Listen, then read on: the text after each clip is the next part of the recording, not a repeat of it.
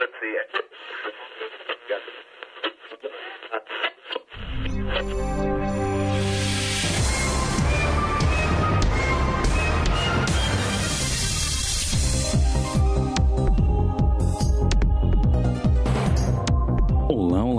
Você que acaba de sintonizar em mais um episódio aqui da Rádio Oslo. Seja mais uma vez muito bem-vindo.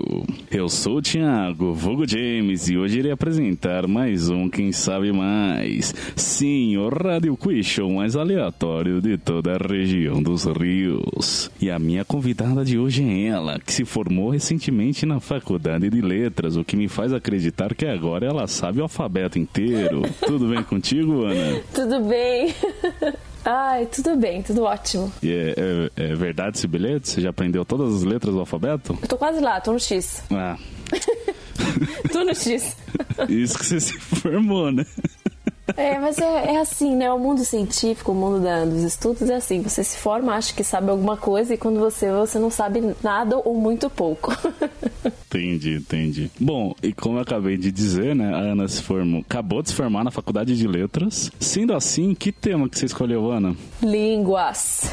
Exatamente. E aí a produção, como nunca entende muito bem o que, que o pessoal pede, esticou para línguas, gramática, que mais? Como que é o nome? Campo semântico tá como? Campo semântico, geopolítica, enfim, é uma coisa de louco aqui. Eu espero que você goste do programa. Sou uma fã já. É, mas antes da gente ir para as perguntas, né, para caixinha de surpresas aí, que você nem sabe o que, que vai acontecer, eu preciso antes explicar as regras do programa. E é bom que você já fica sabendo e o ouvinte também, né? né? Caso não tenha ouvido os episódios anteriores ou tenha Alzheimer, né? E não lembra como que funciona. Então, bora para eles. Como a gente já viu nessa segunda temporada, quem escolhe o tema é o convidado. Nós conversamos no privado e após estabelecido sobre o que se tratará o programa, a produção então separa 15 perguntas, divididas em três modalidades: fácil, médio e difícil.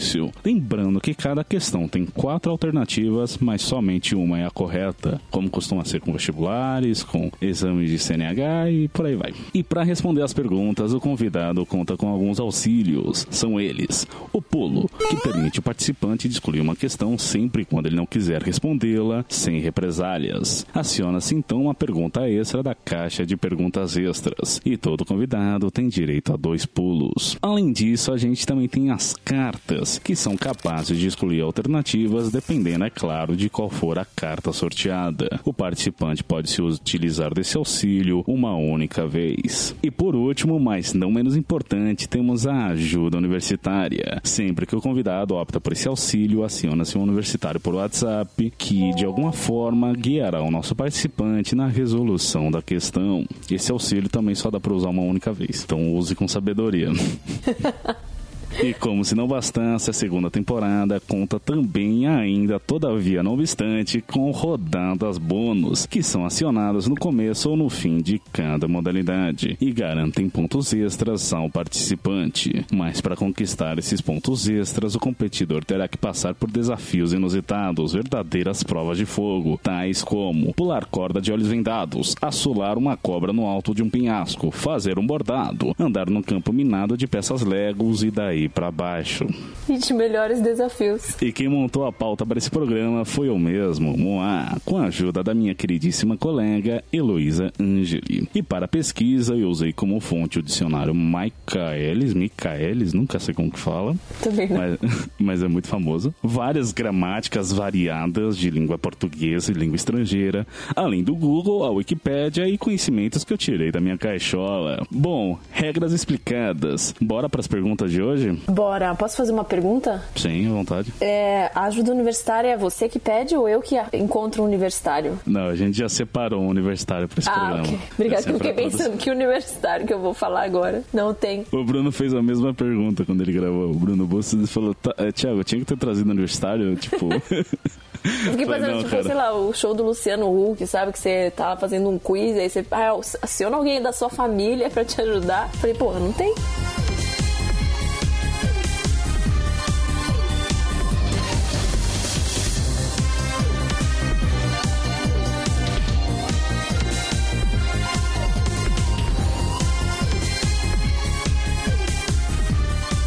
Entramos então na primeira modalidade de dificuldade fácil.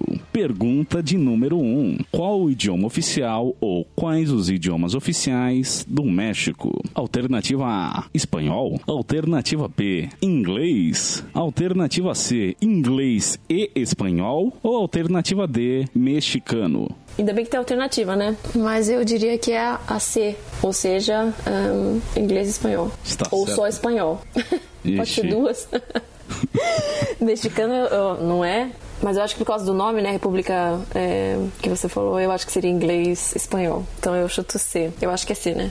Inglês e espanhol? É. Uhum. Está certa disso? Não. Ana Clara Neves Silveira. A sua resposta está E. E. Rada. Gente, eu também nunca mais vou esquecer, né? Só Assim. depois dessa situação vergonhosa em público, em rede nacional. Começamos bem. Mas Isso a que é fácil, né? Socorro. Pois é. Não, mas isso é, é pegadinha. Eu também achava que era inglês e espanhol, mas eles falam só. Quer dizer, a língua oficial do México é só espanhol. Tanto que eu fiz essa especificação. Porque tem toda aquela questão, né, geopolítica de que, assim, nenhum país no mundo é monolíngue. Todas as regiões do mundo falam pelo menos mais de um idioma. É só ver o caso do Brasil. É que o, o Brasil também é, é palhaçado porque é um país é continental. poucos. É, com 220 milhões de habitantes, então assim, a gente tem por volta de 210 idiomas sendo falados só no Brasil. E no México também, tem bastante, só que como língua oficial, como padronização, por toda uma questão de colonialismo, etc, né, todos esses pormenores, é tido apenas o espanhol como oficial. E assim, não é nem no México inteiro que se fala inglês, não é todo mexicano que sabe inglês. É mais no norte que é falado, por conta da fronteira, etc. Mas enfim, acaba rolando essa confusão por estar próximo, etc. Nossa, meu, obrigada, eu não sabia disso. Vou sair aprendendo. A gente erra e bem, que bom. Não, e quando, mas, mas quando eu entrei, depois que eu entrei na Letras, eu descobri que o, a Libras, né, língua de sinais brasileira, é uma língua oficial do Brasil. Tipo, além do português. Eu fiquei, gente, só uma curiosidade, galera. E tem distinções também, né? Das línguas de sinais pelo mundo. Libras é do Brasil. Dos Estados Unidos já é ASL, que é American Sign Language, alguma coisa assim. Não, isso também quando eu descobri, eu falei, gente, socorro, eu não sabia disso. Que faz muito sentido, né? Se não existe uma língua universal, vai, Libras, é, língua de sinais vai ser. Não faz sentido nenhum. Vamos então para a pergunta de número 2. O que significa a palavra novio em espanhol? Ou novio, né? Vamos. Alternativa A seria noivo, ou seja, alguém que está para se casar. Alternativa B, novo, ou seja, algo que não está velho. Alternativa C, namorado, ou seja, alguém que está namorando com outra alguém. Ou D, novelo, desses de lã. Achei ótimo. Achei ótimo a B, que é novo. Socorro, gente. Se tem algum, algum cidadão que votou novo, não se sinta julgado, mas é que eu achei muito boa. É, mas eu voto namorado, vulgo pessoa que namora com outra. Está certa disso? Essa eu acho que sim. A sua resposta está. E. E. Zata! Nossa, finally. Socorro. Sim. Pergunta de número 3. Quantos casos possui a língua alemã? Alternativa A: 3. Alternativa B: 4. Alternativa C: 5. Ou alternativa D: 6. Obrigado, Ti, por essa pergunta. Eu diria quatro casos: nominativo, acusativo, genitivo, dativo. Nossa, parece até que você estudou alemão, menina. Porra, seis anos. Alguma coisa eu tinha conseguido responder, né? A sua resposta está. Nem vou fazer drama, tá certa! Obrigada. Uhul. Pra quem não sabe, a Ana Clara se formou em letras, português e alemão, correto? Corretíssimo. Então, pelo menos essa, né, de zero você não ia sair daqui. Ana, você quer explicar que raio é um caso? Por que tem línguas que tem caso e línguas que não? Elas não. Não quero, não. Boa. não, não, mas acho que eu explicaria isso pra, enfim, pessoas que nunca ouviram falar isso, como era eu no começo da letras. As palavras dentro de uma da formação, quando você fala elas ou escreve elas, elas têm uma função específica, né? E os casos são exatamente isso. Então, cada caso denomina um tipo de função que a palavra tem no que você está falando, no que você está escrevendo. E aí tem línguas que têm números variados de casos, né? E o alemão tem quatro, quatro deles. Então, por exemplo, dativo é quando eu quero falar que uma coisa é para outra pessoa. É de, tem a ver com posse. Então, para expressar essa ideia de posse, eu uso o caso dativo. E, então, isso seria, seria um exemplo disso, né? Mas é basicamente isso. Acho que para ser fácil de entender, acho que é mais ou menos assim. É vendo na prática, porque realmente para explicar é muito confuso. Até porque eu, pro programa eu fui ver, né, um pouquinho mais a fundo. Eles chamam que essas línguas são línguas flexionais, se não me engano. Posso estar enganada. Qualquer coisa me corrige na edição, mas é porque eu vi bem por alto. Mas que seria o caso de línguas que não se usam de preposições. Só que, por exemplo, o russo é uma língua flexional, uma língua que usa caso, e tem um caso todinho só de preposição. Então eles usam preposições e usam casos. Então já não, não se aplica. Mas é que nem o português, a gente se baseia tudo em, em preposições, para indicar a função da palavra, né? Porque, não sei se as pessoas sabem, mas em todos os idiomas as palavras possuem funções, elas possuem classes. Então tem palavras que são substantivos, adjetivos, advérbios e por aí vai. E aí, para as línguas flexionais, meio que tem a raiz da palavra, que seriam os, os substantivos, que é o primeiro caso, nominativo, e aí você muda a terminação dele. Conforme você vai mudando a terminação, ele ganha um novo significado dentro da frase, ele ganha uma nova função, que nem a Ana falou. É, uhum. realmente, eu só tô repetindo ela aqui. Não, não, eu achei que complementou super, porque eu não sabia. Achei, eu gostei do jeito que você explicou isso. Mas é muito confuso, realmente só de ver na prática, mas é, é lembrar alguns casos, alguns exemplos de caso de caso. Lembrar alguns exemplos de línguas flexionais. A gente tem, como falou, o alemão, o russo, o latim. E aí o latim é uma loucura toda porque também tem as declinações, que variam de primeira declinação, segunda declinação, que aí muda a terminação dependendo do que a palavra é, tipo, vai longe. Temos o grego, temos o finlandês e, e, e vai é, embora. O húngaro acho que também entra nisso. O húngaro também. Engano, acho que são 16 casos ou 16 declinações, enfim, acho que são 16 casos. Caso pra caramba, mano. É muito louco. Não, e, e o alemão também usa muita preposição. Preposição, enfim, com, pelo que você falou do russo, tem uma semelhança aí.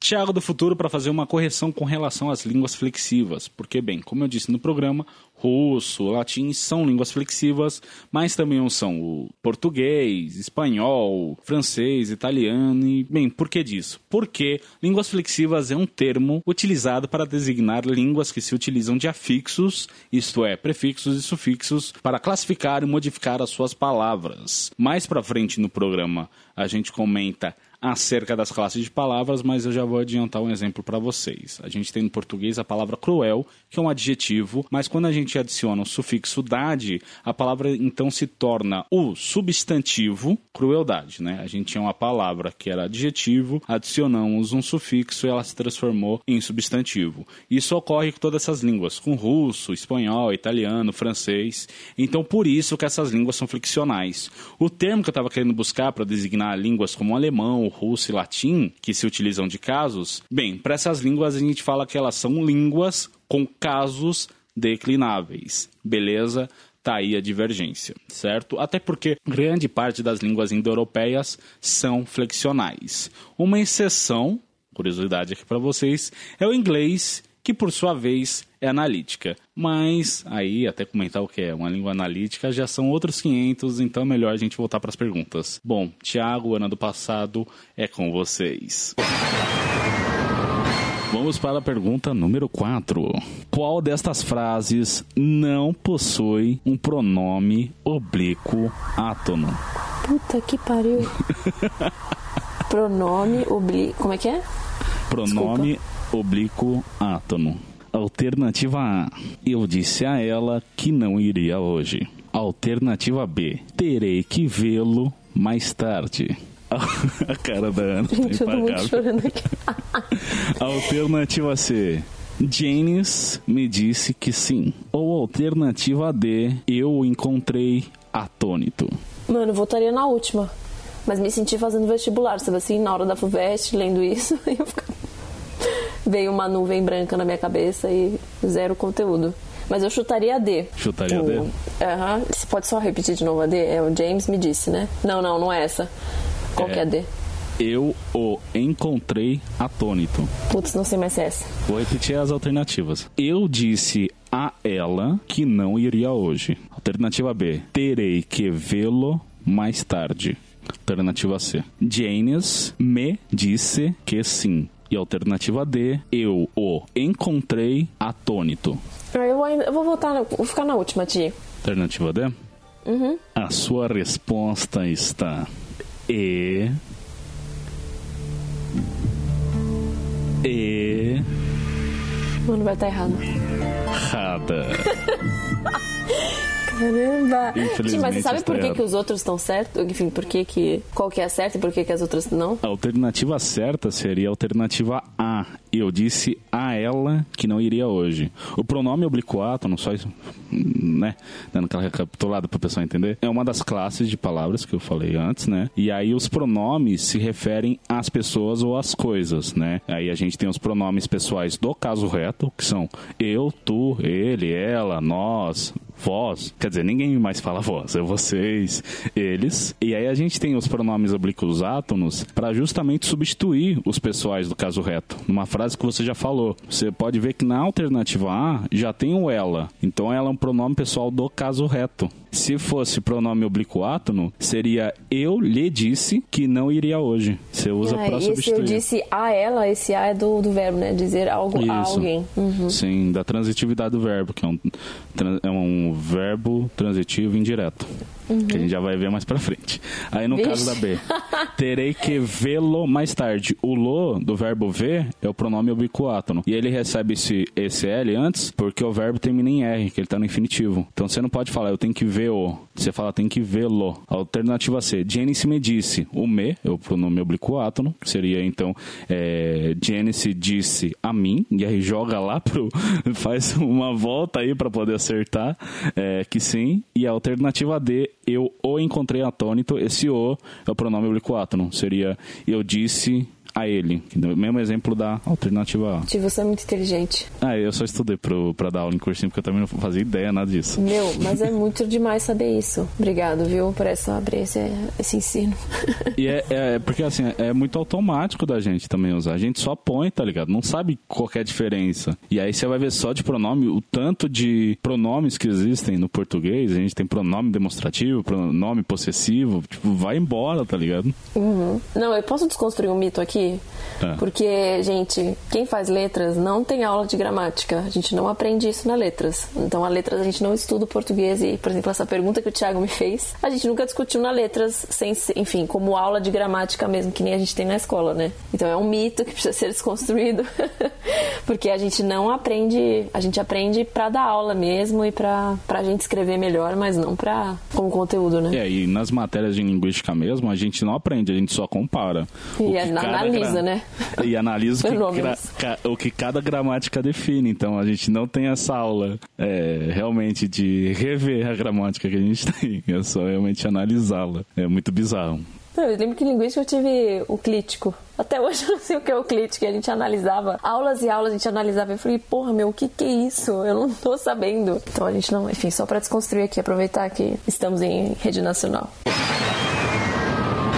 Pergunta de número 5. O que significa a expressão em inglês It's a piece of cake? Alternativa A, que é literalmente um pedaço de bolo. Alternativa B, que é algo muito fácil de se fazer. Alternativa C, que algo é muito calórico, tal qual um pedaço de bolo. Ou alternativa D, que alguém não se esqueça de algo. Eu diria B, que é fácil de fazer. A sua resposta está E.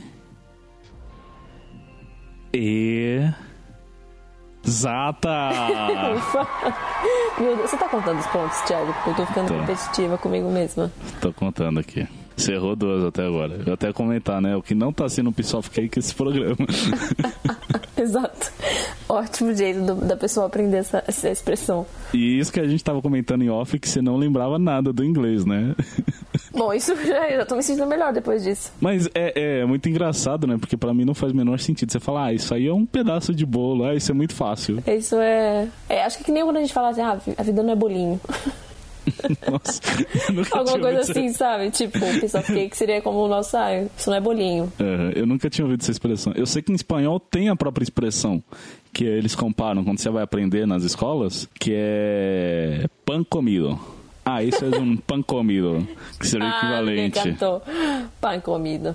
Adorei. É, eu ia até te perguntar se tinha alguma expressão em português que lembrava, e você falou, ah, a vida não é um bolinho. É, isso não é um bolinho. Tá, isso não é bolinho. Quer dizer que não é fácil. Ah, acho que tem tipo, ah, isso aí é dois palitos. Ah, é. É, Tem mesmo. Uhum. É que isso dá pra ser usado também pra, até pra tempo, né? Tipo, ah, você vai demorar? Não, dois palitos. Bom, es- expressões explicadas à parte, comparativos e tudo mais, entre línguas. Vamos agora para a sua primeira rodada bônus. Bom, você me falou que você ouviu outros Quem Sabe Mais, né? Então você sabe o que significa agora, né? A hora que eu vou pegar um cronômetro aqui, ou não faz ideia. Não, não sei se é isso. Eu, eu ouvi, mas eu não consigo te explicar.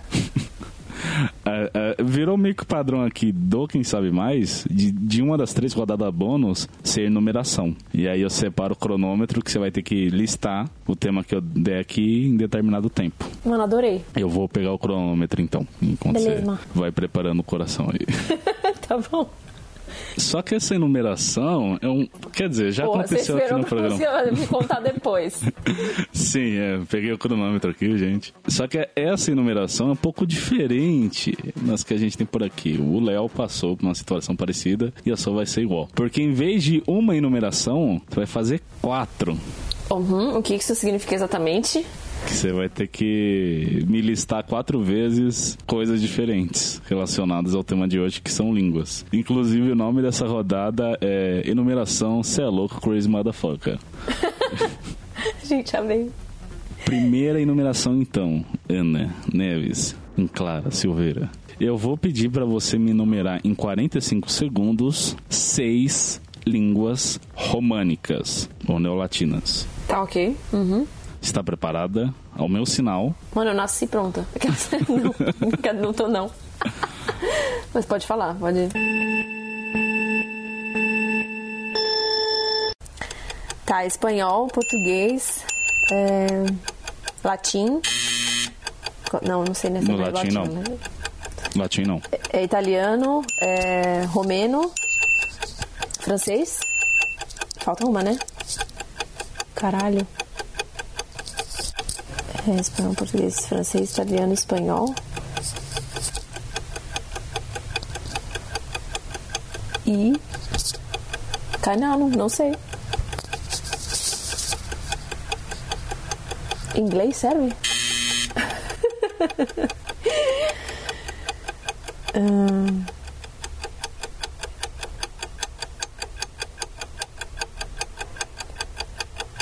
Tempo! mano, Deu meu, você me falou no áudio, né? Esses dias várias línguas. Pior que tem uma porrada aí, eu, eu vou falar agora, você vai ficar, nossa, você vai É, puta que pariu. Não, vai, vai, me conta as outras, não, não cinco que eu disse. Ó, tem provençal, occitano, catalão, basco, galego, dálmata, ladino. Não é possível, só isso que eu digo. Você falou inglês, inglês tá mais próximo, tá na- do mesmo ramo do alemão, que é germânico. Então, claramente faz o quê? Zero sentido, né? Essa situação. E, então, mas acho que dessas eu só lembraria do que eu poderia ter lembrado: o galego, o catalão e o basco. Eu não sabia, mano. Mas poderia ser super. Faz muito sentido. E o provençal eu nem. Mas isso são línguas oficiais também ou não? São, são línguas oficiais. Caramba, meu. Quer dizer, são línguas reconhecidas, mas não são línguas oficiais. Tipo, você vai pesquisar qual é a língua oficial da Itália, vai estar lá, italiano. Ponto, nada mais. Uhum. É. Até porque tem, tem todo o movimento da Catalunha mesmo, de separação da Espanha, e aí o cara tem idioma próprio, são 4 milhões de pessoas, ficam na região de Barcelona, é, Valência. Mas, bom, pelo menos você tem mais três chances Não, aí de tirar alguns pontinhos. Uhum, vai dar, amém. A segunda enumeração é que você cite seis classes de palavras em 45 segundos. Classes de palavras. Tá bom. Tá pronta? Tô. Advérbio, adjetivo, substantivo, é, preposição, conjunção, é, pronome. Beleza, já foi seis. Eu tô como se não houvesse amanhã, né? Contando. Muito bom, em 30 segundos. Quer dizer, em 15 segundos. Mas é isso. É o que a gente falou, né? Tem as de palavras e tal. A Ana citou, mas pra frente a gente comenta mais. Que vai cair de novo aqui. Beleza. Agora, Ana, você, quanto poliglota, falante de português, alemão, inglês, provençal, occitano. Sem pressão, né? Eu quero que você me cite agora seis verbos do espanhol em 45 segundos. Verbos no espanhol, tá bom. Vivir, escrever, comer, beber, amar e volar. Caramba! Muito rápido. Bolar é isso, é o último. Vamos agora então para a última enumeração. Você é louco, Crazy Motherfucker. Ixi, Ana, esse aqui vai ser porrada, mano. Mano, não me assusta, velho. Cite seis palavras do alemão que comecem com a letra L em 45 segundos. E tem que ser substantivo. E eu vou confiar em você. Não, que você manda um libis, aí é amor, amar, amado, Eu também amei. Tava como, meu? Minha estratégia tava assim, já montada. Com L, né?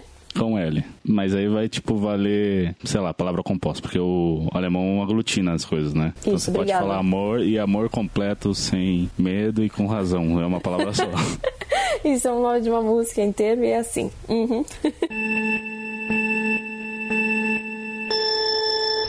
ok, Liebe, que é amor. Löwe, leão. Luft, que é ar. Em, Land, que é país. Em, Loch, que é buraco. E. Leam, que é barulho. Perfeito. Faltando 27 segundos. Eu gostei que você explicou a palavra e eu vou acreditar que é. Não, é, elas existem mesmo, escreve com letra maiúscula, porque todo substantivo em alemão escreve com letra maiúscula. Sempre, todo substantivo é com letra Todo, maiúscula. todo. Uhum. Caramba, que massa. Então você sempre vai ver um texto em alemão com várias palavras com letra maiúscula no meio e não são nomes só. são todos os, os substantivos existentes.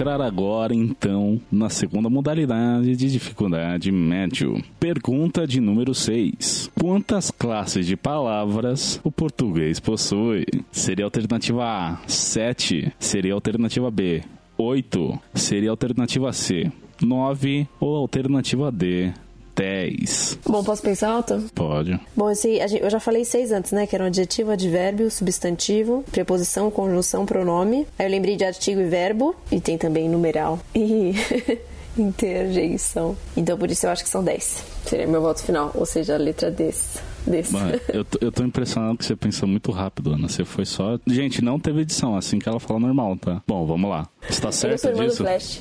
Uhum. É, tô. tô. A sua resposta está. E.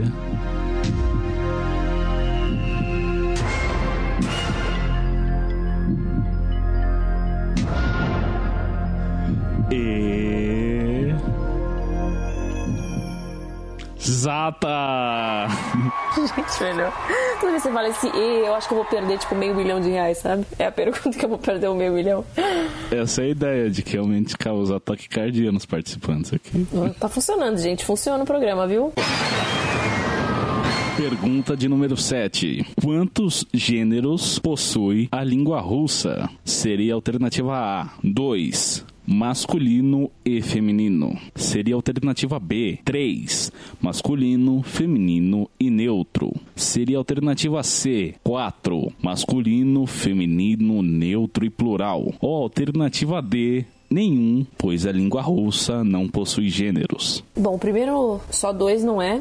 E aí eu não sei se nesse caso plural é, poderia, poderia ser considerado um, um gênero ou não. Socorro. É, mas eu diria essa que tem o plural junto, então quatro, né, no total. Então feminino, masculino, neutro e plural. Porque no alemão é tudo separado assim também. Mas eu, mas eu tô em dúvida. Eu acho que tem o neutro com certeza, só não sei se o plural é considerado não um gênero. Ou se é só um número, sabe? Então acho que faz mais sentido três, na verdade. eu acho que eu vou votar B. B de bola? É, três, três gêneros só. A sua resposta está E. E. Zata! Bom, ainda bem que eu fui pensando alto aqui, porque. Bom, então plural claramente é um número só, não nada de gênero. É, quando a gente estuda a gramática do russo, a gente vai vendo os casos, etc. E aí também tem terminações próprias para plural. Então você vai ver tabelas, etc. São os quatro juntos. É, o alemão também. O plural não entra como gênero, ele entra como número, justamente. E aí gêneros são só três: masculino, feminino e neutro. Ah, então estamos com o alemão, que legal. Bom saber. Gente, eu ainda vou aprender russo, viu? É minha, minha paixão secreta que eu não sei ainda que eu tenho.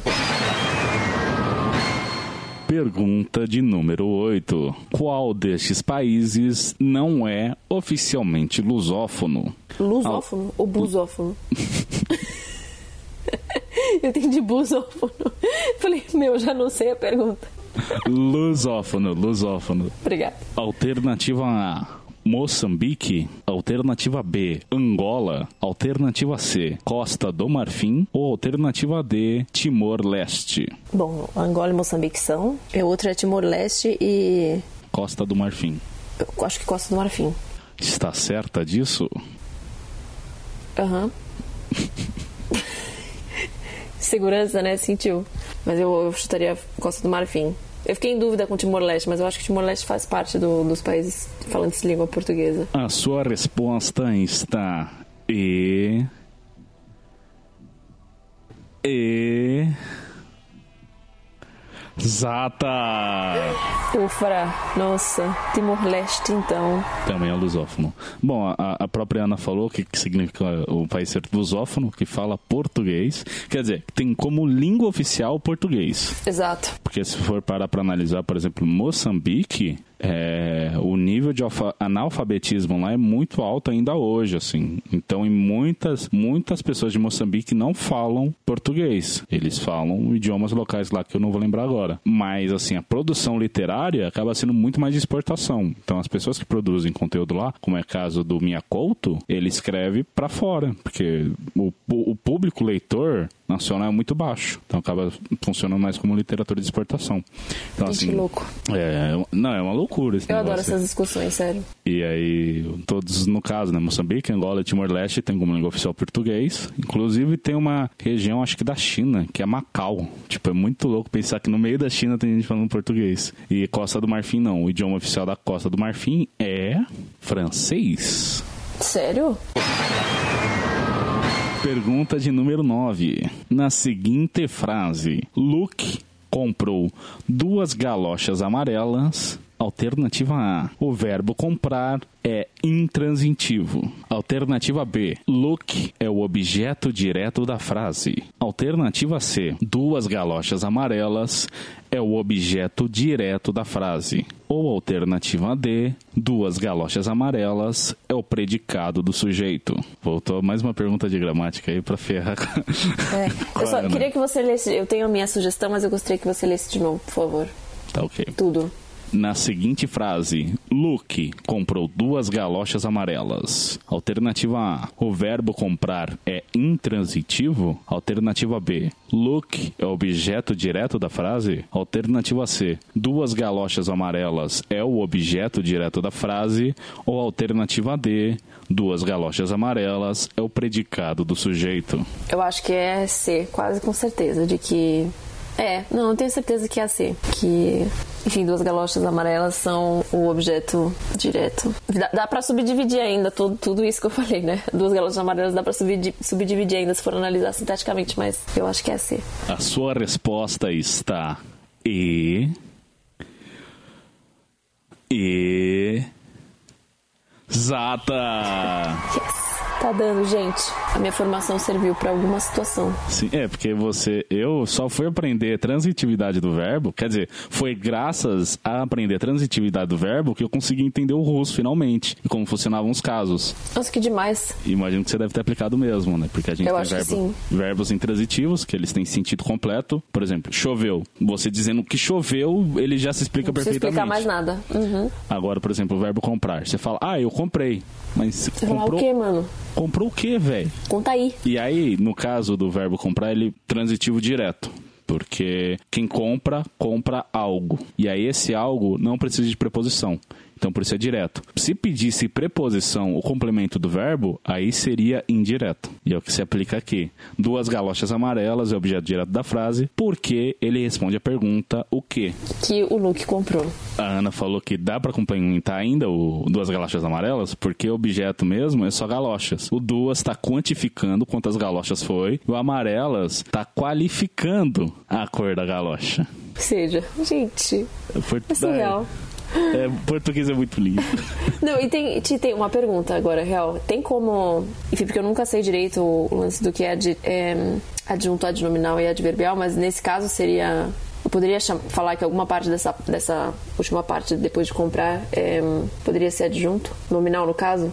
É, sim. Porque ele tá. É porque a, a diferença entre, por exemplo, advérbio e adjunto adverbial é que advérbio é composto por um único elemento. Como, Ah, sério? é, por exemplo, quando. Quando é um, ad, é um advérbio. Agora, você fala desde quando, ah, eu acho que esse exemplo foi mal. Mas é, por exemplo, quando o adjunto no- adnominal é é composto por mais de um elemento. E aí agora nun- nunca vem nenhum exemplo à mente Não, não tem explicar. problema. Não, é porque eu pensei em locução adverbial, por exemplo, né? Uhum. Porque daí seria um advérbio, só que duas, enfim, mais de uma palavra que formam um advérbio, enfim.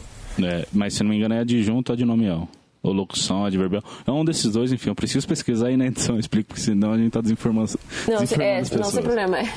Mas é uma Não, e coisa achei ótimo, achei mal bonitinho que você falou. Ah, não, é, isso foi mal, mas é muito espanhol, né? Porque a gente. Tipo, esse exemplo foi mal. Eu fiquei, gente. Desculpa, só um comentário. E aí o, os casos nas línguas que a gente tinha falado funcionam dessa forma. Quando um, uma palavra está no acusativo, indica que ela é objeto direto daquela frase. Quando a palavra está no, no dativo, eu ia falar adjetivo. Muito bom, a gente já tá como? Ensinando. Quando a palavra está no dativo, quer dizer que ela é objeto indireto daquela frase, né? Isso, resumidamente falando, porque acontece muito de, para outras situações, as palavras receberem, é, declinarem em, em tal caso, porque é a regra daquela língua lá. Como você vai falar que você nasceu no ano tal em russo, por exemplo. É, você tem que usar o prepositivo, ou o genitivo, dependendo do número. E, tipo, não faz sentido. O genitivo, por exemplo, indicaria posse no, no russo. E aí, por que, que você aplica posse para determinada maneira que você fala o número? Um determinado. E é porque a gramática daquela língua pede. E é isso. Tiago do Futuro para explicar mais uma vez. Vamos lá então. Com relação aos adjuntos adnominais, foi exatamente como a Ana Clara falou. Né? Na frase que a gente usou, nosso objeto direto era duas galochas amarelas, sendo que galocha era o termo principal e duas e amarelas estavam complementando. Ou seja, duas e amarelas são os adjuntos adnominais. Beleza? Justamente porque eles estavam complementando esse termo. Eles eram termos adicionais ao termo principal, ao núcleo principal do objeto direto. Agora, quanto às diferenças entre advérbio, locução adverbial e adjunto adverbial, bom, advérbios são palavras não essenciais às frases, mas que de alguma maneira as modificam. Então a gente tem, por exemplo, advérbios de modo, com inutilmente, felizmente, de lugar, com aqui, lá, de tempo, com ontem, hoje.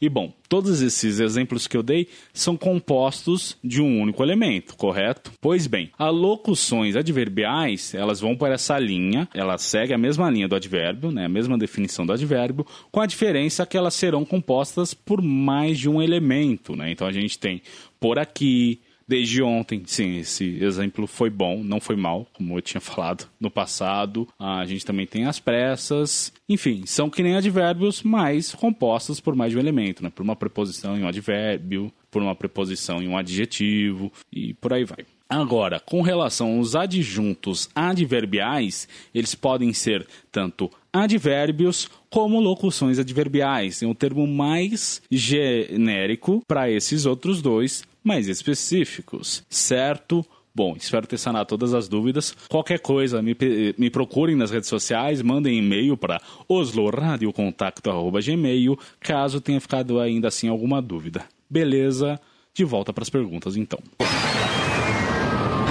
Pergunta de número 10. A palavra datilografia deriva do alternativa A, grego, alternativa B, latim, alternativa C, inglês ou alternativa D, grego e latim.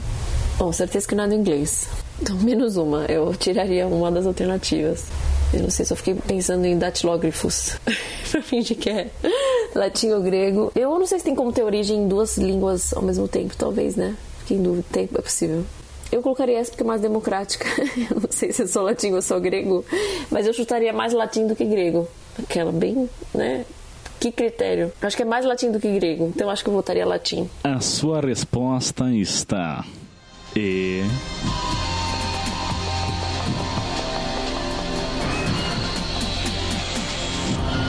E. Errada. Mano, é do grego, né? Só do grego. É do grego e do latim. Pô, eu comecei bem, não acredito. É sério? É. Tem muitas palavras do português que elas são junções de termos do grego e do latim. É, datilografia é um claro exemplo disso, tanto que foi. que a gente usa Foi, porque esse é o. Dátilos vem do latim e quer dizer dedos, enquanto que grafia vem de grafos ou grafém. Eu, eu acho que. Deve, é, claro que tem uma distinção entre essas duas palavras, mas eu não sei se tipo grafém é o radical, ou se grafos é o radical, enfim, seja como for, é a palavra que dá origem ao nosso grafia e quer dizer escrita. Então é literalmente escrita com os dedos. Mas vamos entrar agora na segunda rodada bônus de falsos cognatos. Caralho. Uhum. Olha, a produção separou aqui sete falsos cognatos e aí tem alternativas, só que são só três, então as chances de acertar são teoricamente maiores. Ok. Uhum. E aí elas são do italiano, do espanhol e do francês. Ah, mas que, que, que bueno, né? tá bom. E aí, eu esqueci de falar que cada rodada bônus vale 10 pontos, né? Aí a anterior foi 4 que você teve que fazer, então cada uma valeu 2,5. Como essas são 7, cada uma dessas tá valendo por volta de 1,428. Mais ou menos por aí, que é um número bem fácil, assim, bem redondo de fazer conta. Vamos calcular como depois, né? Uhum. E aí, somando a 7, você acertar 7, vira 9,999999, que aí a gente arredonda pra 10, que fica mais Valeu, fácil. produção. Uhum. A gente vai te dar esse favor aí. Brigadão. Bom, vamos para o primeiro falso cognato. O que significa a palavra osso em italiano? Seria a alternativa A, urso. Seria a alternativa B, osso. Ou alternativa C, fêmur. Que ótimo. Ah, eu votaria A. É Urso? o urso. É. Mas é como eu não sei nada de ita- de italiano, eu tô pensando em, sei lá, espanhol talvez. É, eu votaria A. Tá errado. Nossa, tudo bom? Mentira, é o que? Frêmur? É osso mesmo. Não tem distinção, é igualzinho. Então não é um falso cognato, né? Olha, É, Thiago. é que assim, um falso cognato para os falantes de espanhol, que foi a mesma confusão que você teve. Porque osso em espanhol quer dizer urso. Ah, vendo? que você Pensei em fez. espanhol pro italiano, valeu muito. Meu, que incrível. Nossa, chegou. Aqui é, aqui é frêmur.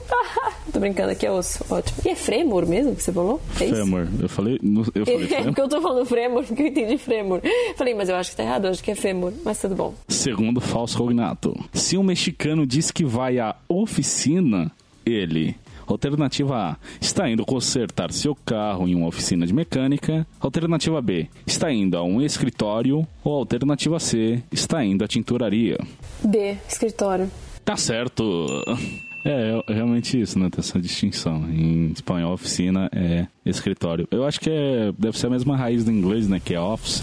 Uhum, eu acho. Terceiro falso cognato. Em italiano, bafo significa alternativa A, que alguém tem mau hálito. Alternativa B, bigode. Ou alternativa C, que alguém está com um cheiro muito agradável.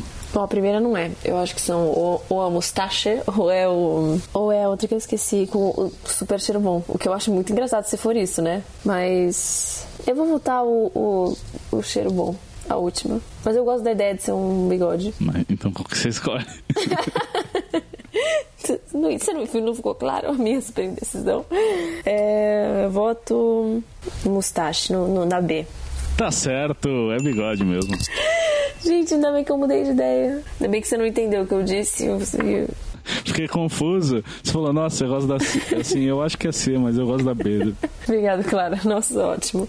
Mas é muito aleatório, né? Gente, bafo sem bigode. Falso cognato número 4. Em italiano, pregiudizio significa preconceito. Em espanhol, por sua vez, prejuízo significa. Alternativa A, prejuízo.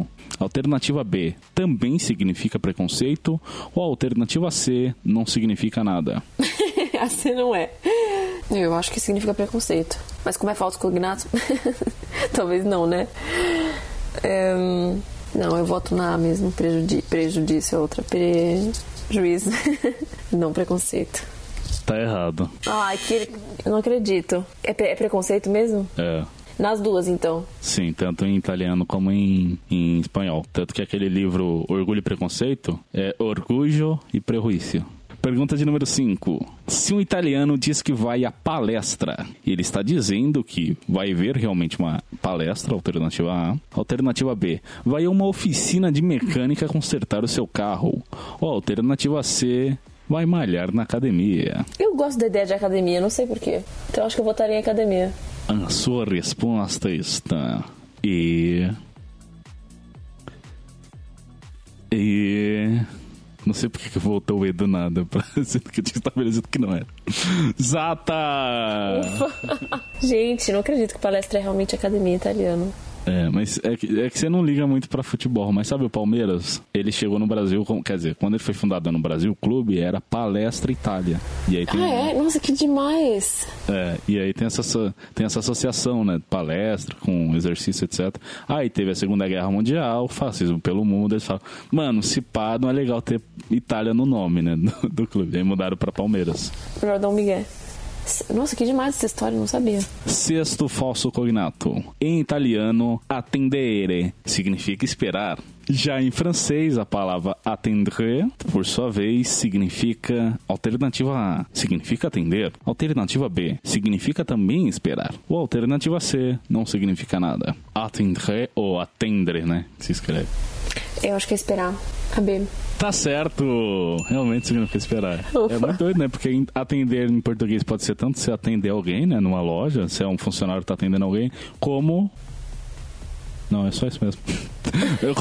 Como eu confundi com. Eu confundi com assistir. Ah, é verdade, que eu nunca sei. Eu vou assistir, dar assistir, assistir a. E assistir alguém. É que você ajuda alguém, né? Nossa, brisa é da hora, né? Não, então, é porque no, no, no inglês. No, socorro. No francês e também o esperar mesmo. Tipo, ah, je espère que tu. Ah, sei lá, tipo, eu espero que você tenha um, sei lá, um bom dia, por exemplo. Um Caramba. Bom... Tem também. Aí eu falei, bom, mas enfim, totalmente aleatório. E sétimo e último falso cognato. Em espanhol, caminhão significa ônibus. Em algumas regiões, como o México. Você já pensou, não é autobus, caceta? em francês, caminhão, por sua vez, significa alternativa A, também ônibus. Alternativa B significa barco. Ou alternativa C significa caminhão. Peraí, a, a, qual que é A então? Não é caminhão. É ônibus. Daí eu fiquei. Falou, na minha cabeça foi caminhão. Caminhão, caminhão. Daí é caminhão. O que, que é isso? É, caminhão. Caminhão seria. Eu acho que é ônibus em francês. Barco eu acho que não é barco, não. Então eu acho que seria a última. Caminhão mesmo. Tá certo, é caminhão. Opa, amém. Mas eu tô vendo que eu fiz o questionário muito difícil. Mano, me tomou. Não, mas eu tô gostando das perguntas, achei ótimo. Ah, que bom, que bom. Porque acho que eu fui muito inspirado, né? E aí. Como sempre, Ti. Mas que bom, você tá curtindo.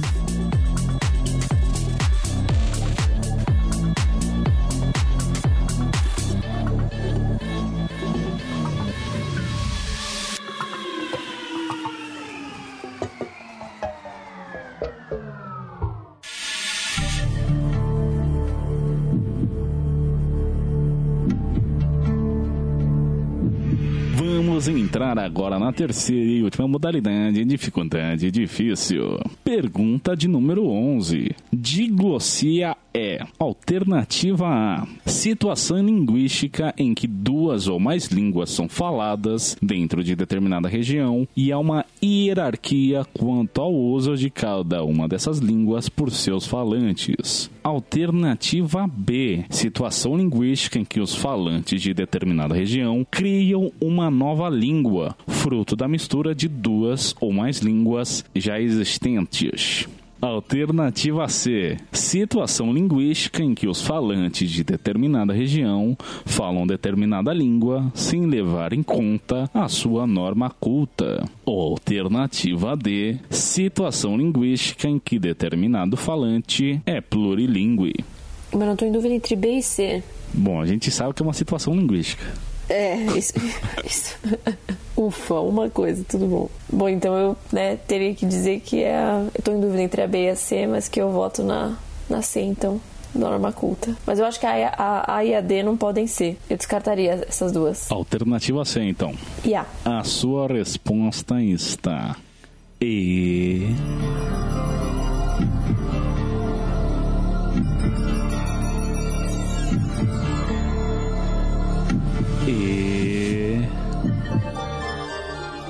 Errada. Ah, mano, o que que é isso? É a B ou não? Na verdade, foram, é, são as que eu descartei. É a alternativa A. Porra, sério? A diglossia é justamente isso. Numa determinada região que se falam duas ou mais línguas, e aí tem uma hierarquia imposta às pessoas, onde uma língua é de prestígio e as demais ficam abaixo. É o caso do Paraguai, onde a gente tem como língua oficial o espanhol, então é a língua de prestígio, mas também é falado por grande parte da população guarani, só que ela é tida como uma língua de menor prestígio. Então, para assuntos diplomáticos formais, é o falado o espanhol, mas no dia a dia, no cotidiano, entre os habitantes, é falado o guarani. Esse é um exemplo bem, bem claro disso. Meu, nunca mais vou esquecer isso. Obrigado. É, é bom que, embora se Desculpa, esteja... time. Embora você esteja indo mal no programa, eu acho que é até um pouco injusto agora que eu tô vendo, porque realmente foi umas coisas muito específicas que eu vi esse semestre, assim. Mas que bom que você tá aprendendo. Pela... Não, eu tô aprendendo muito, gente. Não, nem considerei que fosse isso. Diglossia. Alternativa B, situação linguística que os falantes de determinada região criam uma nova língua, fruto da mistura Então de duas mais interlíngua línguas. isso, né? Interlíngua. Mas é- ela não é oficializada e ela não tem uma gramática própria. Uma língua é tida como língua quando tem reconhecimento oficial por parte de algum órgão e existe uma gramática que reja as regras dessa língua. Aí a interlíngua é o produto do falante quando ele está dentro de um ambiente de plurilinguismo, né, que tem várias línguas sendo faladas e ele acaba meio que criando um, um intermédio disso, nem para lá nem para cá. O que a gente tem muito no- nas fronteiras do Brasil com países hispanohablantes, né? Caso do Uruguai, do Paraguai, etc. Que a gente tem o portunhol, o famigerado portunhol. Não é nem português nem espanhol, mas um fruto dos dois. Então a gente pode chamar isso de interlíngua. E aí ela se transforma numa língua de fato, né? Uma língua oficial, quando real- eh, finalmente existe um reconhecimento e ela passa a ser, a passa a ter uma norma culta e regras que a regem, assim. A terceira é citação linguística que fala de determinada região, falam determinada língua sem levar em conta sua norma culta, é o famoso dialeto. É o nosso português do dia a dia, em que a gente fala as coisas vai, a gente vamos, isso, entendeu? Abrido. Uhum. Abrido, exatamente. e aí junta neologismos que como rege a norma culta estaria errado, a gente está falando, mas se entende, entendeu? Então é um dialeto aí. E aí levam em vários contextos, né? Da situação econômica, social de cada um, onde ele está falando, etc. E tem a ver também com os pronomes oblíquo- oblíquos. pronomes oblíquos átonos. Que. Gente, só gafe, eu tento, mas não dá. Que a gente não tem costume de falar e se fala é intuitivo, né? Tipo, nem sabe o que, que é. E aí a situação linguística em que determinado falante é plurilingue é o multilinguismo, plurilinguismo, bilinguismo, em que ele simplesmente, simplesmente reconhece que uma região é plurilingue, é multilingue, como é o caso da Suíça, que tem quatro idiomas oficiais, né? Que é francês, italiano, alemão e romanche. Romanche, inclusive, é uma língua românica, se não me engano. Romanche, esse é o nome? Gente, que incrível. É, se não me E não é um jeito de falar românico, romeno, românico, romeno, né? Sim, é um país plurilingue, mas não leva em conta o contexto em que essas línguas são faladas. Tipo, se uma tem mais prestígio que a outra, simplesmente reconhece aquele espaço como sendo plurilingue e o mesmo se aplica ao falante. Massa, né?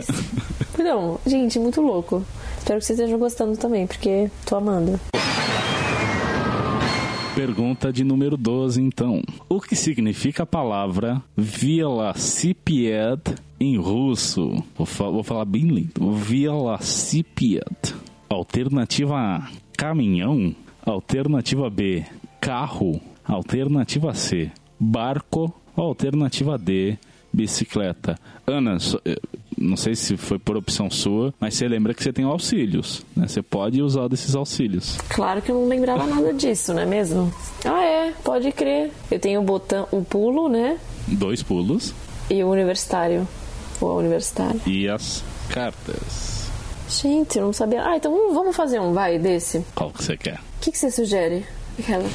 Por conta da casa, né? Qual que seria o menu do, do chefe? A sugestão do chefe? Eu preparei para esse programa um universitário especial, mas não é pressão para você usar. Até porque tem quatro alternativas na sua frente. Você pode usar todas elas, todos os auxílios: universitário, carta e dois pulos. Ah, então vamos com a universitária, vai. Com a universitária? Yeah. Bom, Ana, eu vou agora chamar a minha universitária, que no caso para esse programa é você mesma. Que lixo! Como assim? É você do futuro. Você vai pegar uma máquina do tempo e vai responder para você mesma agora no passado. Pois bem, Ana do futuro, responda para a sua contraparte do passado. Fala, Clara, tudo bem? Eu tô aqui no ano de 2037 e tô gravando essa mensagem pra você só porque você pediu ajuda universitária no quadro Quem Sabe Mais da Rádio Oslo. E, bom, em 2037 ainda tem celular, é, você sabe falar russo, então é por isso exatamente vou te dar um help nessa, nessa pergunta sobre o Velocipede. É, bom, então as, as suas opções. É, a primeira delas é carro. Carro em russo é machina, é, barco é ludka, caminhão seria cruzavoia machina e bicicleta, que seria a resposta correta, é velocipede. Então, filha, vai com tudo na letra D. Vai dar. um grande abraço do futuro e sucesso para vocês. Pergunta de número 13. Em italiano, o que significa a expressão aqua in boca? Seria alternativa A, que alguém está com água na boca? Alternativa B, que alguém está se afogando? Alternativa C. Desculpa. Gente, achei ótimo. Alternativa C, que alguém deva ficar de bico calado, ou seja, guardar um segredo, quando seja com uma pessoa, ô, te contei isso, mas não é pra falar ninguém, hein? água em boca. Ou alternativa D, que alguém fala cuspindo. Gente, eu tô amando isso. Água em boca. Lembrando que você tem as cartas e dois pulos. Tá, então eu quero um pulo. Pergunta número 13, então pulada. Vamos só falar qual seria a resposta certa, que é realmente a resposta é a alternativa C, que foi a mesma situação que eu te expliquei, quando alguém conta o segredo, mas não quer que fale pra ninguém, ele fala, ó, água em boca, que é tipo um bico calado ou, faz aquele sinal de zíper na boca, né? E, e aí fecha com chavinha. E engole a chave, é o melhor. Depois de ter fechado a boca, engole a chave. Faz total sentido, não é mesmo? Vamos então para a primeira pergunta na caixa de perguntas extras. Questão extra número 1. Um. Qual destes casos não pertence à língua russa? Alternativa A: prepositivo. Alternativa B: nominativo. Alternativa C: vocativo. Ou alternativa D: instrumental. Prepositivo tem com certeza, você falou até hoje disso. Instrumental eu acho que tem também. Nominativo não sei nem se é considerado, mas eu acho que tem. É, então eu vou ter que botar no vocativo, que acho que é o menos, mas eu acho que o instrumental eu tenho quase certeza que tem também no, no russo. A sua resposta está E. E. Zata! Nossa, que bom. Realmente, é, todos esses desses três, o único que não tem no, no russo é o caso vocativo, que é do latim, Ah, tá. Por isso que eu tava, porque eu falei, meu, eu sei que existe em algum lugar. que eu acho que é o caso mais inútil que existe, porque é simplesmente igual ao nominativo, só que é o nosso vocativo. Quando você, né, você cita alguém, você vai clamar por alguém, né, tipo, Ana, faça tal coisa. Aí esse, simplesmente esse Ana é o vocativo e ele segue a mesma não declinação, no caso, do nominativo, porque o nominativo não declina. Achei ótimo esse comentário, porque eu claramente não, não tinha me atentado a isso na vida. Aí o prepositivo a gente já falou que é para determinados casos em que se usa determinadas preposições. O nominativo é a raiz da palavra e o instrumental é a maneira como você realiza determinada ação. É o ablativo do latim, seria o equivalente. E em alguns casos, mas para as outras coisas é quando você realiza uma ação em conjunto com alguém, que nem a gente está fazendo agora. Mas é isso, quando você realiza uma ação com alguém em conjunto e ela é bilateral. Voltando agora para as perguntas da modalidade difícil. Pergunta de número 14. Em francês, a expressão poser à la pan significa Aí você fala, que raio é isso? Posier Lapin. Se escreve Posier, Posier, um, numeral um, Lapin. E aí pronunciando, como é, é do francês, nada faz sentido na pronúncia do francês, é Posier Lapin. Posier Lapin. Alternativa A pedir um lápis quando alguém quer anotar o seu telefone. Cantadinha. ou, ou negócios formais, não sei. Alternativa B: colocar um coelho, que é o equivalente ao nosso levar um bolo. Alterna quando sabe quando você combina de se encontrar com alguém a pessoa não aparece. E a pessoa dá um migué. Uhum. Alternativa C: imitar um lobo quando alguém está com segundas intenções contigo. Ou alternativa D: posar de ladrão. Quando algum mauricinho quer bancar o vida louca. Isso é obviamente o termo pejorativo. E aí quer pular de novo? Quer... Gente, eu amei isso aqui. Qual que é a... Fala de novo a frase em francês que eu só ouvi o un lapin. Posia lapin. Acho que é o primeiro. Pedir um lápis? Vai ser essa daí, eu acho. A sua resposta está... E... E... Errada. Qual que é? É colocar um coelho. Lapin em francês é coelho. Tá vendo? Não cheguei nessa lição do Duolingo. Duolingo me deixando na mão, só isso que eu digo. É. E por algum motivo isso para os franceses é o mesmo que levar um bolo. E aí todas as outras eu simplesmente inventei, assim, tá? Mano, isso é um mito, sério, só isso que eu digo, da criatividade. É um mito, acho que vai passar a ser xingamento, né? Desculpa. só pra dizer aqui que. Mas enfim. Pergunta de número 15, a 15 e última pergunta do Quem Sabe Mais de hoje. O finlandês é, alternativa A, uma língua que possui artigo e gênero. Alternativa B, uma língua indo-europeia. Alternativa C, uma língua que possui 18 casos. Ou alternativa D, uma das línguas que compõem o tronco das línguas urálicas. BD não é. Eu chutaria os 18 casos por causa da semelhança da mesma origem com o húngaro. E o húngaro tem tantos casos quanto, enfim, e tem a mesma origem do finlandês. Então eu chutaria a dos casos. Você não quer usar nenhum auxílio? Então vamos das cartas, vai. A produção está embaralhando as cartas. A gente está se comunicando via webcam. Então a Ana pode ver as cartas. Opa, ela estava olhando. Tá roubando. Estava roubando aqui, olhando pelo verso. Você me fala primeiro direita, esquerda e depois de novo. Pera, a sua direita e a minha esquerda. Aquelas. direita, esquerda. Tudo bom. É... Esquerda. Esquerda. E agora? Continuo, continuo pra esquerda. É esquerda. Vou revelar a carta. Diga para os espectadores o número e o naipe. É o 2 de balãozinho. De. Você também não sabe naipe? Não, não, eu sei, peraí. É Copas do Coração, ouro é o balãozinho. É o... Ah, isso não é o balãozinho, o balãozinho, o losango. É, esse é espadas, então é o dois de espadas que eu tô falando. O dois de espadas. A Ana, assim como a Raíza, não manja nada de naipes. É. Qual que é a árvorezinha mesmo? A árvore é copas. Ouro. Ah, obrigada. Não, copas é o coração, não é? Trevos. Eu falei trevos. Ah, desculpa. Também não manjo nada de naipes. Pois bem, dois de espadas, excluem-se duas alternativas, é de maneira totalmente randômica, vou fazer o sorteio aqui.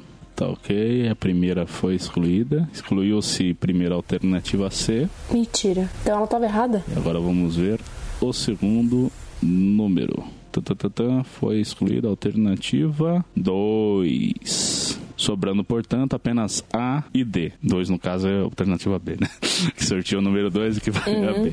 Não, tá. Então A é, o, é. Qual que é A mesmo? Uma língua que possui artigo e gênero. E a alternativa D é uma das línguas que compõem o tronco das línguas urálicas. E tá, eu diria A então. Uma língua que possui artigo e gênero? Ia, ia. Uhum. A sua resposta está E. E. errada. Cacete. Nossa senhora. Mano, eu não acredito que é línguas orálicas.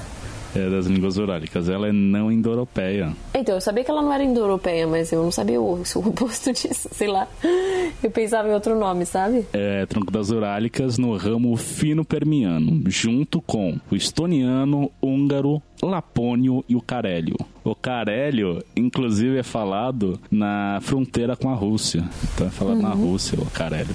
Que demais. É do Carelli mesmo. Aí, a- a- é, o finlandês, as características, né? A gente falou que ela é não indo-europeia, porque ela é orálica. Ela não possui nem artigo, nem gênero, Gente, que incrível. que deve ser um problemaço pra se explicar com as coisas. O, Uhum. ru- o russo já não tem artigo, é um problemaço. Imagina você não tem nem gênero. Peraí, não tem artigo? O que, que é isso? coisas. Gente, isso é fácil e difícil ao mesmo tempo, né? É, é. Aí ela possui entre 15 e 16 casos. É que assim, um dos casos, ele é muito pouco usado, ele é só para uns casos muito específicos, que nem no alemão, que você falou que o, acho que é o genitivo que está sendo pouco usado. É, né? É o- é que tá sendo usado, sim. Que tá sendo deixado de usar? É. É, exato. E aí, o, no caso do finlandês, é o prolativo. E, meu, é um, um caso toda parte, assim, o nome dos casos do finlandês. Tem uns nomes muito engraçados. Aí, o caso prolativo é quando você vai usar a realização do meio, da realização da ação, por meio de, né? Seria o equivalente ao instrumental, ao ablativo. Eu vou até achar aqui pra te falar os, os casos do finlandês, da língua finlandesa, que em finlandês é suomi. Aí os casos tem o nominativo, genitivo, acusativo. Aí começa a loucura, que é essivo, partitivo, translativo, inessivo, elativo, ilativo, adesivo, ablativo, alativo, abissivo, comitativo e instrutivo. Gente, o que, que é isso? É, não, o finlandês é um bagulho à parte, assim, é muito massa. Não, é muito louco. A gente tava discutindo aqui em casa, tipo, esse lance de que como a gente pensa como é a nossa língua, né? Tipo, a, gente- a nossa estrutura de raciocínio, sei lá, mental, emocional tem a ver com isso e é muito louco. Pensar que uma pessoa, sei lá, em finlandês. Já, tem diferença com o próprio português por causa do, do background de cada um, né? Mas uma pessoa fala outra língua, meu, é muito louco imaginar isso. Não, e aí o, você vai ver os textos em finlandês, é uma porrada, uma porrada de vogal. Eles usam muita vogal, assim, duplicada. Mas eles pelo menos usam o alfabeto latino, então facilita um pouquinho. Ah, tá, assim, ufa. Pelo menos Ah, isso. isso é bom, né?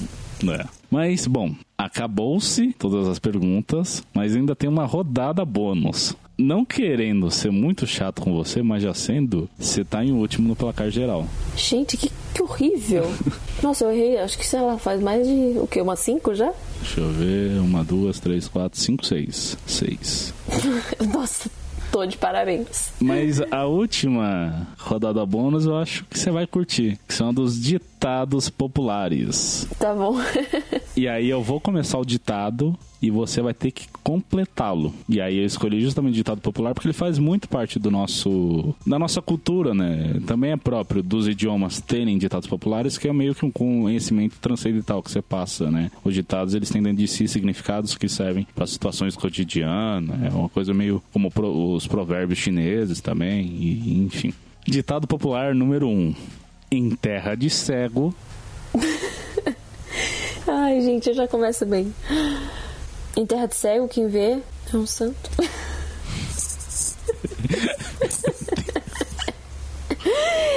em terra de cego, quem vê. Eu, eu acho que o começo tá certo, né? Quem vê é. Agora o complemento eu não tô, não tô sabendo. Olha, o correto seria assim, né? Que é passado. Claro que você pode inovar no, no, no ditado. É o que eu tô tentando fazer nesse programa, vamos falar. Mas o que se, se é passado assim, né? De geração em geração é em terra de cego, quem tem olho é rei. É mesmo, é verdade, gente. É real esse ditado. Não vou no baile, não, ele já é bom o suficiente. E eu acho que ela se aplica para situações que, assim, se parecem muito desfavoráveis, mas qualquer pessoa que tenha a mínima vantagem é uma baita vantagem, tá ligado? Que nem se aplica ao cenário pintado aqui, né? Em terra de cego, quem tem olho é rei. Ditado popular número 2. Vamos ver se você lembra de melhora, né? Quem sabe? Eu chego no 10 mais rápido. Deus ajuda. Quem cedo madruga. Chaves Correto. tá como? Essa foi fácil. Assim, como são 10, cada um avalia um. Ditado número 3.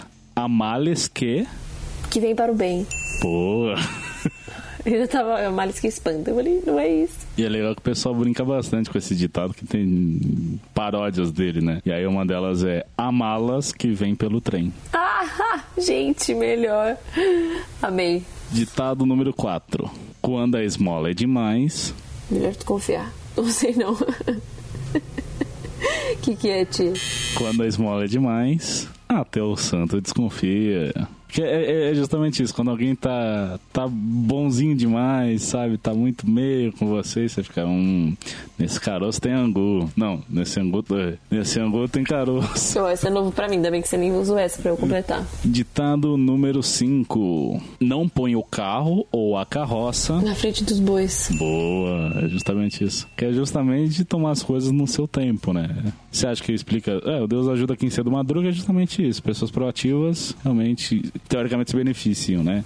É, negócio. tem o que se esforçam muito, né? Porque quem cedo madruga, na teoria, tá trabalhando, né? Tipo, acorda cedo pra trabalhar. E a malha que vem para o bem é justamente isso. Uma situação que pareceu adversa, no final se mostrou benéfica.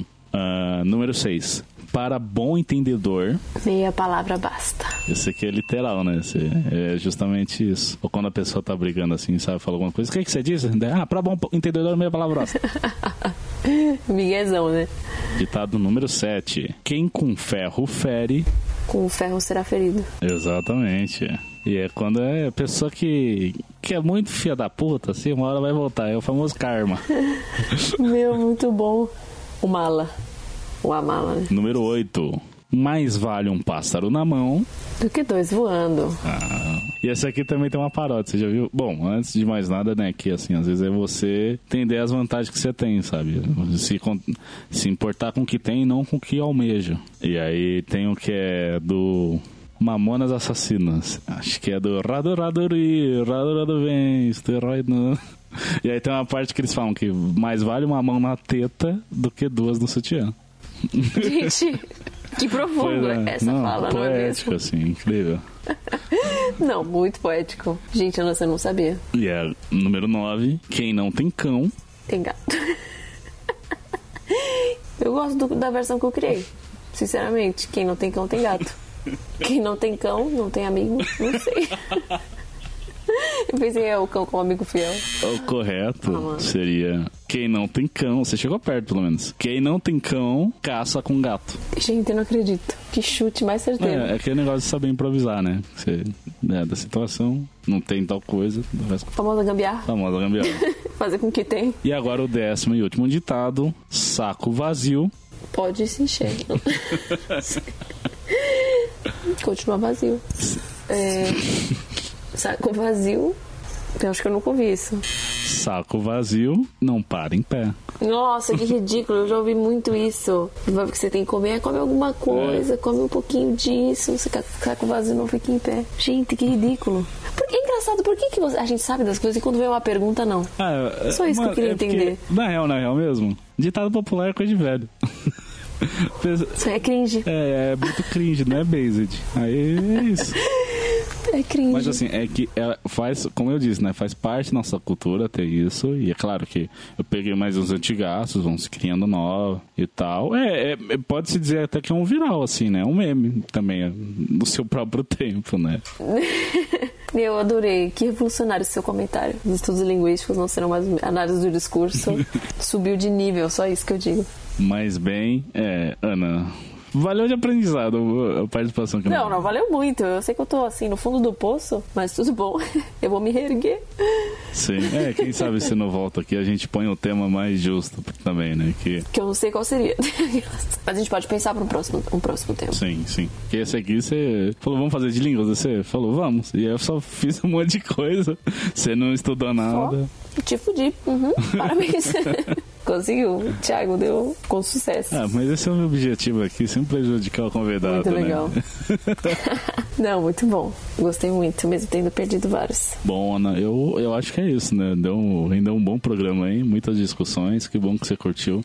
Você quer falar alguma coisa final aí pros, pros ouvintes? Eu gostaria só de agradecer o Ti, não é bem para os ouvintes isso. Mas eu queria agradecer você pelo convite, que me esperou todos esses meses, desde que o convite foi feito. Sim, faz um tempinho. Pra que, pra que acontecer? Faz um tempo já que eu tô. Que eu dei, como é que chama? Um, um bolo, um lepan. Um pose à la Um pan. lapan, um lapan. Então eu tô muito feliz de ter participado e de, pelo convite que você fez. E pros ouvintes que espero que vocês tenham gostado e que vocês continuem ouvindo. Ouvindo. de outro. yeah, só isso. É isso. Eu também agradeço muitíssimo você ter cedido um tempinho aí pra estar tá aqui com a gente. Curti bastante fazer a pauta. Curti muito também você ter participado. Foi bem massa, assim. E, mano, é isso. Então é nóis. É, é nóis que é nóis. Uhum. Só isso. É outro ditado, aquelas, né? Não. Ai, mano. Eu fui Thiago, Hugo James, me acompanhou aqui comigo como um convidado para responder esse questionário super, hiper, mega maluco, a Ana Clara Neves Silveira. E você foi o nosso ouvinte. Tchau, tchau.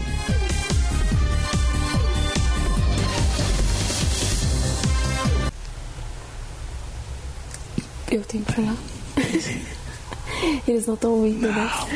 Dudu, você é aquele ASM. Acho que é esse o nome. Tchau, gente. Obrigada.